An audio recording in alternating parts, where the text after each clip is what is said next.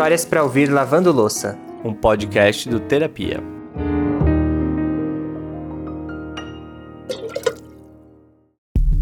Mais uma semana e, claro, mais um episódio do Histórias para ouvir lavando louça. Tamo de volta e dessa vez com um tema que consegue ser muito forte, mas também extremamente delicado. Isso porque a Cibele vai dividir com a gente como foi lidar com o suicídio do pai dela quando ela ainda era uma adolescente. A gente sabe o quão impactante é esse tipo de história, mas a gente também sabe o poder que um relato desse tem, não só para quem conta ele, mas também para diversas outras pessoas que podem encontrar uma luz no que a Sibeli tem para dizer. Seja nas esperanças que ela traz ou mesmo nas dores que muitas vezes não são ouvidas. E aí você começa no dia seguinte que você enterra o seu, o seu ente, você começa a ser fadado por um todo. Então, assim, as pessoas elas não vêm para te. A maioria, né? Porque existem anjos na nossa vida, existem pessoas maravilhosas que participam do processo.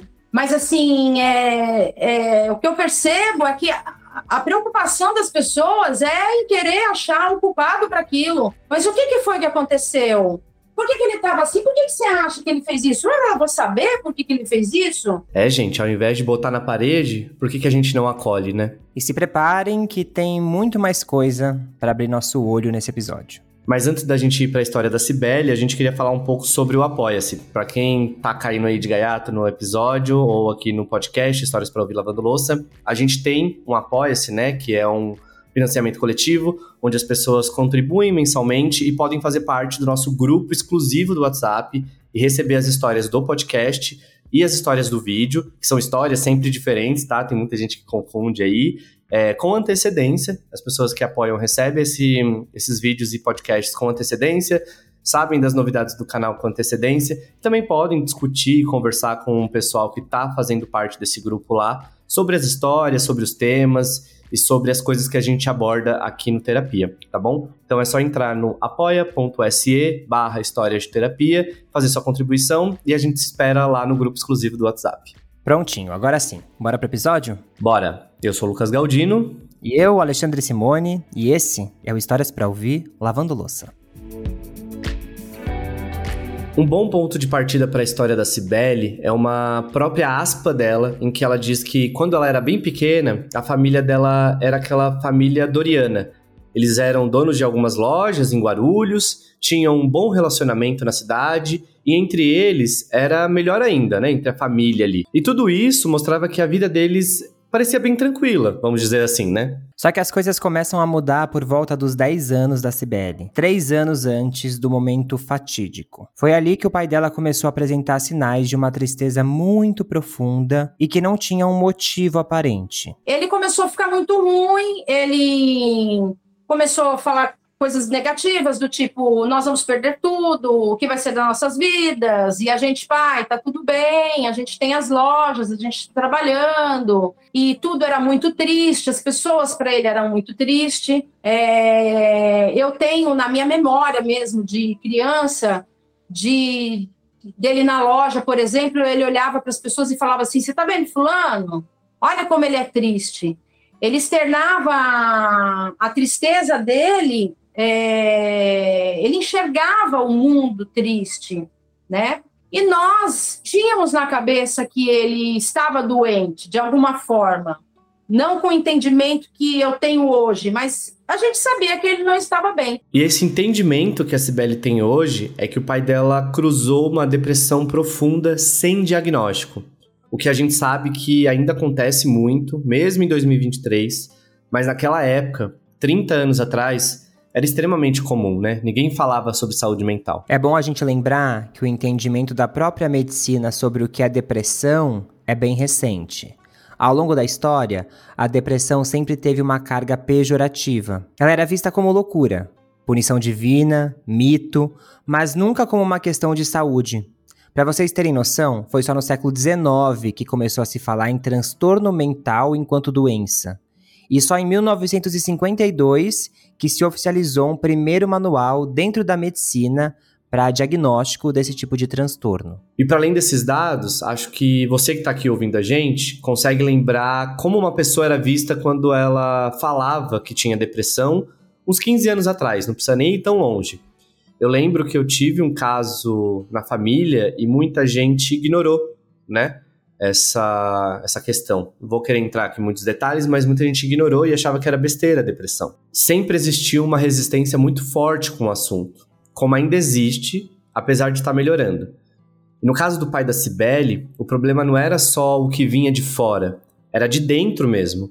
Eles tentavam fazer com que ele fosse ao médico, mas ele achava que era besteira e não ia. Então ele realmente passou por tudo isso sem qualquer tipo de ajuda profissional. E me recordo de um dia antes do falecimento dele, que foi dia 18 de fevereiro, a gente estava no meio de um carnaval. Eu estava sentada na sala assistindo TV de noite e eu olhei para trás, ele estava sentado na cadeira dele de balanço ele estava chorando, eu falei assim: o que, foi, pai? Ele falou assim: o que vai ser da vida de vocês? E eu falei para ele: Poxa, pai, não fala assim, não, tá tudo bem e tal. Aí ele levantou, foi indo para o quarto, ele falou: Vou me deitar. E ele deitou eu ainda tive a oportunidade de abraçá-lo e falar: Pai, não fica triste, não, você é o amor da minha vida. E fomos dormir.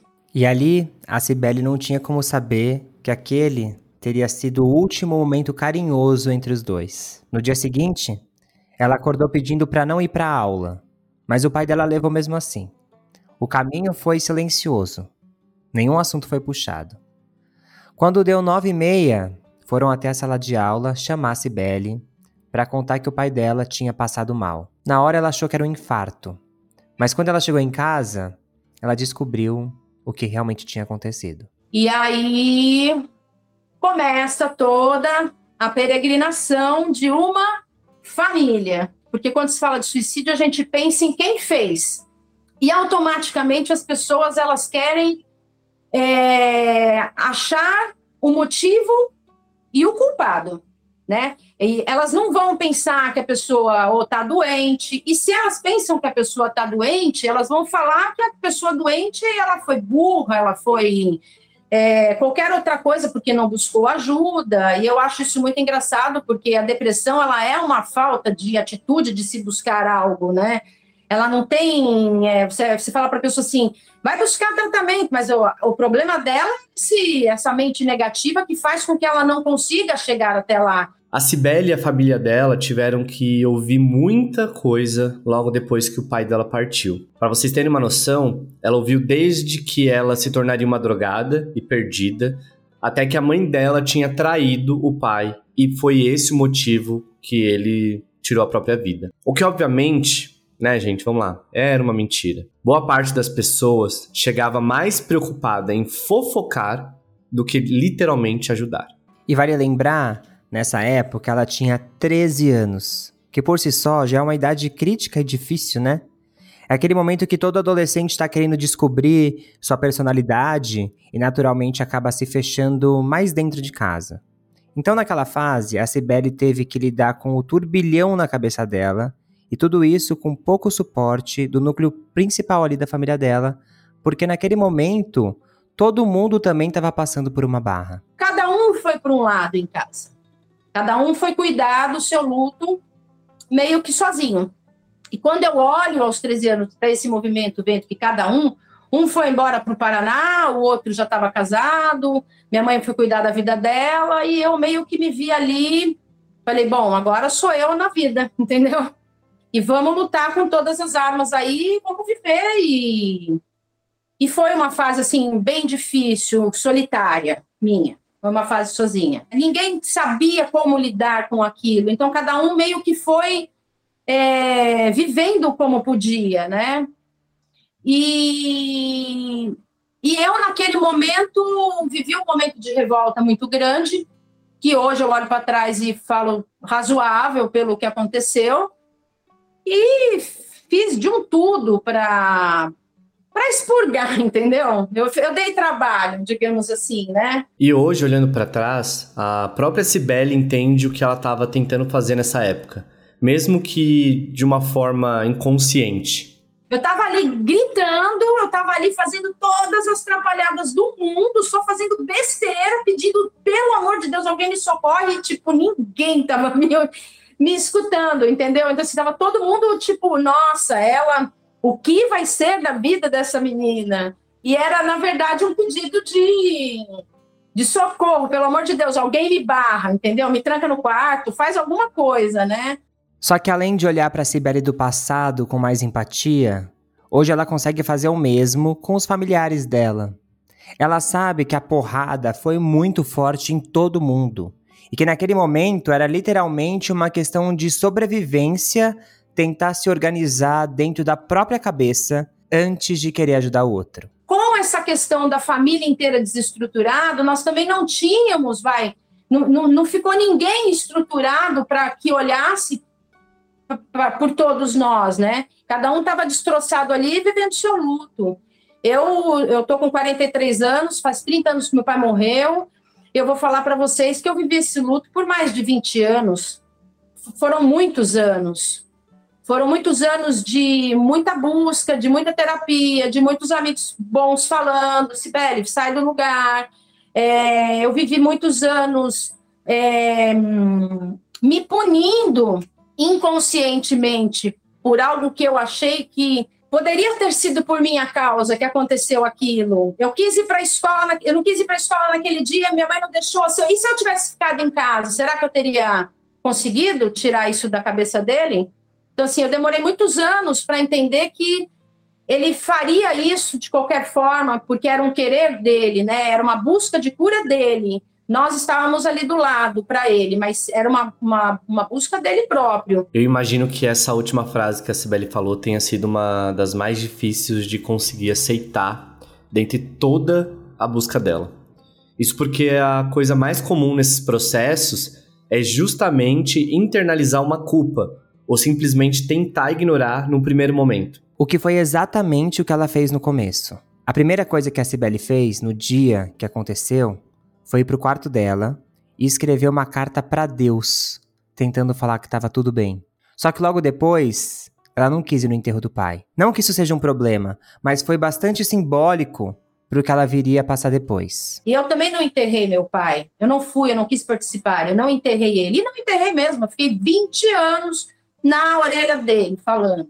Entendeu? Eu falo que eu foram 20 anos que Nesses 20 anos veio o sentimento de raiva, veio o sentimento de ódio, e como a gente sabe que o amor e o ódio estão relacionados, né? Então era tudo aquilo, era realmente o amor maravilhoso que eu tinha pelo meu pai. E um dos sentimentos que estava escondidinho lá no fundo também era o medo. Uma das coisas que é comum para as pessoas que têm um ente que comete suicídio, ou alguém próximo, né? É ver aquilo como um potencial espelho. Como se aquela história que não é da pessoa virasse uma ameaça para ela, entende? Demorou alguns anos, por exemplo, eu chegar, eu fui buscar um médico que ele fez uma pergunta para mim. Ele falou: por que você tem tanto medo de pensar que você pode ter depressão? Ah, eu tenho medo porque o meu pai fez isso. Ele falou: tá, o seu pai fez isso, mas você não necessariamente possa fazer a mesma coisa. Entender que a Cibele não é a história do pai dela também fez parte do processo de cicatrização. E foi um caminho bem longo, árduo e que até hoje existe, de certa forma. A Cibele só entendeu que ela não necessariamente iria repetir o mesmo caminho do pai a partir do momento que ela resolveu encarar aquele fantasma que ela nunca tinha se permitido olhar. Quando a Cibele estava com 24 anos, foi que ela começou um processo intenso de busca das respostas que ela tanto precisava seja na terapia, na religião ou nos encontros que a vida traz. E assim, é muito amplo isso também, né? Porque respostas, respostas mesmo a gente nunca vai ter. Mas eu acho que a minha caminhada maior e que eu acho que eu fui vivendo e a vida foi me apertando e a vida foi me colocando em situações que eu permiti estar nessas situações e situações bem, bem, bem difíceis mesmo. Ela foi me mostrando e ela foi me apertando para que eu pudesse talvez entender a, um processo dele para eu poder perdoá-lo. Sim, passei por situações extremamente difíceis, no qual eu olhei para ele e falei assim, cara, por que, que você fez isso? E aí eu olhei para mim e falei: Você faria isso? Não, eu vou fazer isso porque eu amo viver, eu tenho minha vida, mas será que eu não faria se eu não tivesse a minha crença, ou meus filhos, ou é, esse mundo que eu quero viver, que eu quero me curar? Então, assim, eu passo a ter um outro olhar para o meu próprio pai. Mas, assim, essa busca foi incessante, foi perseverante, foi, foi a base de muita oração, de muita, muita palestra, muito muito terapia que eu ouvi, porque você vai se identificando com as pessoas e você vai vendo que você não é sozinho no mundo. Existem outras pessoas que fizeram isso. E aí você vai atrás dessa sua cura para você conseguir entender. E a vida ela te traz isso. Ela vai te trazer movimentos e ela vai te trazer momentos pela qual você vai até compreender. Então, uma vez compreendido aquele problema dele, você identifica que a pessoa que você ama era doente e que talvez pela falta de força, pela falta de tratamento e pela falta de crença, pela falta de fé, ela tomou uma decisão que cabe a ela. E daí vem o perdão. E o caminho para chegar lá não tem fórmula, gente. Cada um vai construir o seu. Mas pela vivência da Cibele, pelo que a gente ouviu aqui, o que dá para tirar é que é muito difícil encontrar a paz sem fazer esse movimento interno de enfrentar o que aconteceu e também tentar encontrar primeiro o conforto consigo mesmo. E acho que a história dela fala muito sobre a necessidade de vivenciar o luto. Ninguém quer passar por um período de luto, porque é difícil, é doloroso, mas se permitir viver esse momento é o começo para conseguir seguir adiante. Às vezes a gente acha que dá para fugir, mas não tem como. Só quero é, dizer que, mas assim, é possível a gente sobreviver é possível a gente se curar. É possível a gente permanecer com união, porque depois de, de daqueles poucos anos de, de, de, devastador, no qual cada um foi cuidar da sua dor e que nós perdemos tudo, que eu acabei não citando isso, mas a gente acabou perdendo tudo. perdeu as lojas, perdeu os bens, perdemos absolutamente tudo. É, depois desses anos, o, agora completando 30 anos da morte do meu pai, somos uma família unida, moramos eu, minha mãe e os meus dois irmãos, todo, todo mundo se separou, moramos todos juntos. Nós nunca tivemos discussão nenhuma por qualquer dinheiro que houvesse sobrado do meu pai. É, nós nunca ficamos longe uns dos outros. A gente sempre esteve ali da maneira que a gente conseguia para nós. Então, assim, é, é, é, não sei se é, eu quero deixar que, assim, é possível, sim, se reconstruir, é possível se curar. Somos gado marcado, a cicatriz nunca, nunca vai sair do teu corpo. Aquilo é, é seu, é tua vida, é teu registro. Mas, assim, é possível a gente perdoar, é possível a gente se libertar, é possível a gente viver vida nova e é possível a gente ter esse olhar de amor com as pessoas mesmo. E tentar fazer alguma coisa por, pelos que estão à nossa volta, né? E aí eu sempre falo para as pessoas, gente, se vocês não têm nada de bom para falar para aquela família, faça uma oração, mas não abra a boca, não abra a boca. É, mande coisas boas para elas. Não, não joguem o fado nem de quem foi, porque quem foi vai ser fadado para o inferno e quem fica vai ser fadado para o fracasso. Então, assim, não é assim. Para quem foi, se você não concorda com o ato, tudo bem, é legítimo. Mas, assim, mande energias positivas, faça uma oração e que siga o caminho, não sei qual vai ser a fala. E para os que ficam, se você não tem nada para contribuir, não tem nada para ajudar, não tem nada para falar, se ausenta. Algumas frases da Cibele ficaram bem fortes na minha cabeça, como ela dizendo que é possível se curar depois de passar por tudo que a família dela passou, ela encontrou um caminho para perdoar o pai dela e entender, como ela mesma disse, né? A pessoa que você ama estava doente.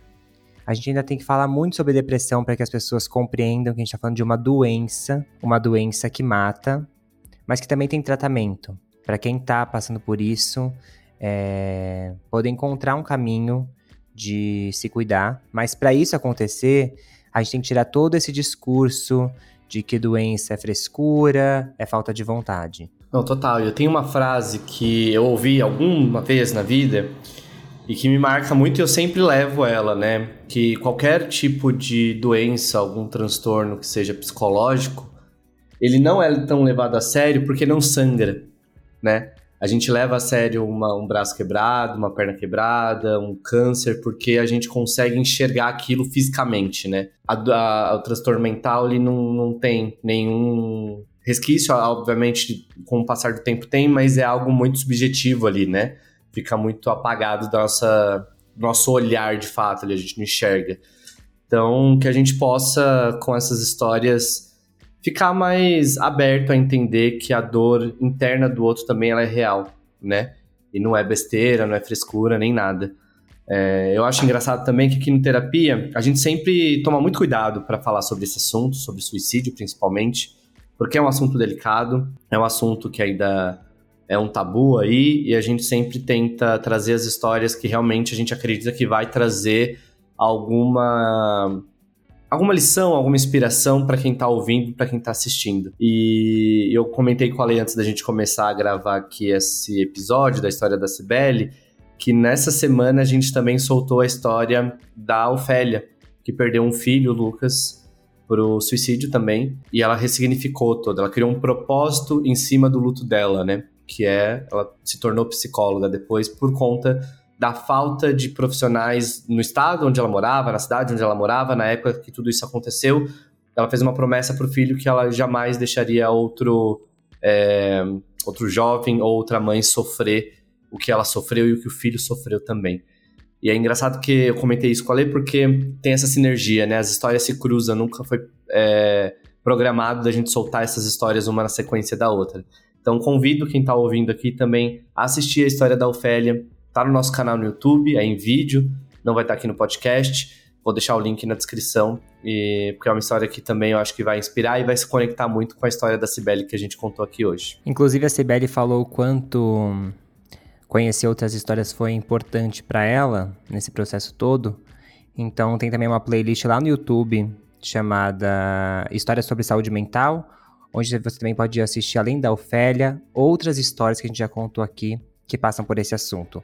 Quando a gente fala sobre suicídio, é muito raro a gente falar sobre a experiência de quem fica, né? Existe um, um processo muito difícil e às vezes com comentários absurdos que essas pessoas precisam ouvir, torna esse caminho mais difícil. Então, contar a história da Cibele também é uma forma de dizer que há um caminho possível de cura para os familiares que ficam e precisam lidar com essa dor de alguma forma. É isso. Então fica nosso abraço aqui para Sibeli, para Ofélia também, que contou lá no canal, para todo mundo que já contou histórias parecidas e semelhantes pra gente. É, e para você que está ouvindo e que vivenciou isso ou está passando por um momento difícil, fica nosso abraço aqui bem apertado, que tudo vai ficar bem. Procure ajuda. Não se esqueça que se você tiver com algum problema muito urgente, tem o número do, C do CVV, que é 188. Não deixe de procurar ajuda, tá? E você já sabe que para conferir mais histórias é só entrar no nosso site historiasdeterapia.com, lá tem tudo, tudo que a gente já contou, tem história pra caramba, e ali você também pode mandar o seu relato, quem sabe a sua história que a gente vai contar na semana que vem. Obrigado pela companhia, um beijo grande e cuidem-se bem. Tchau.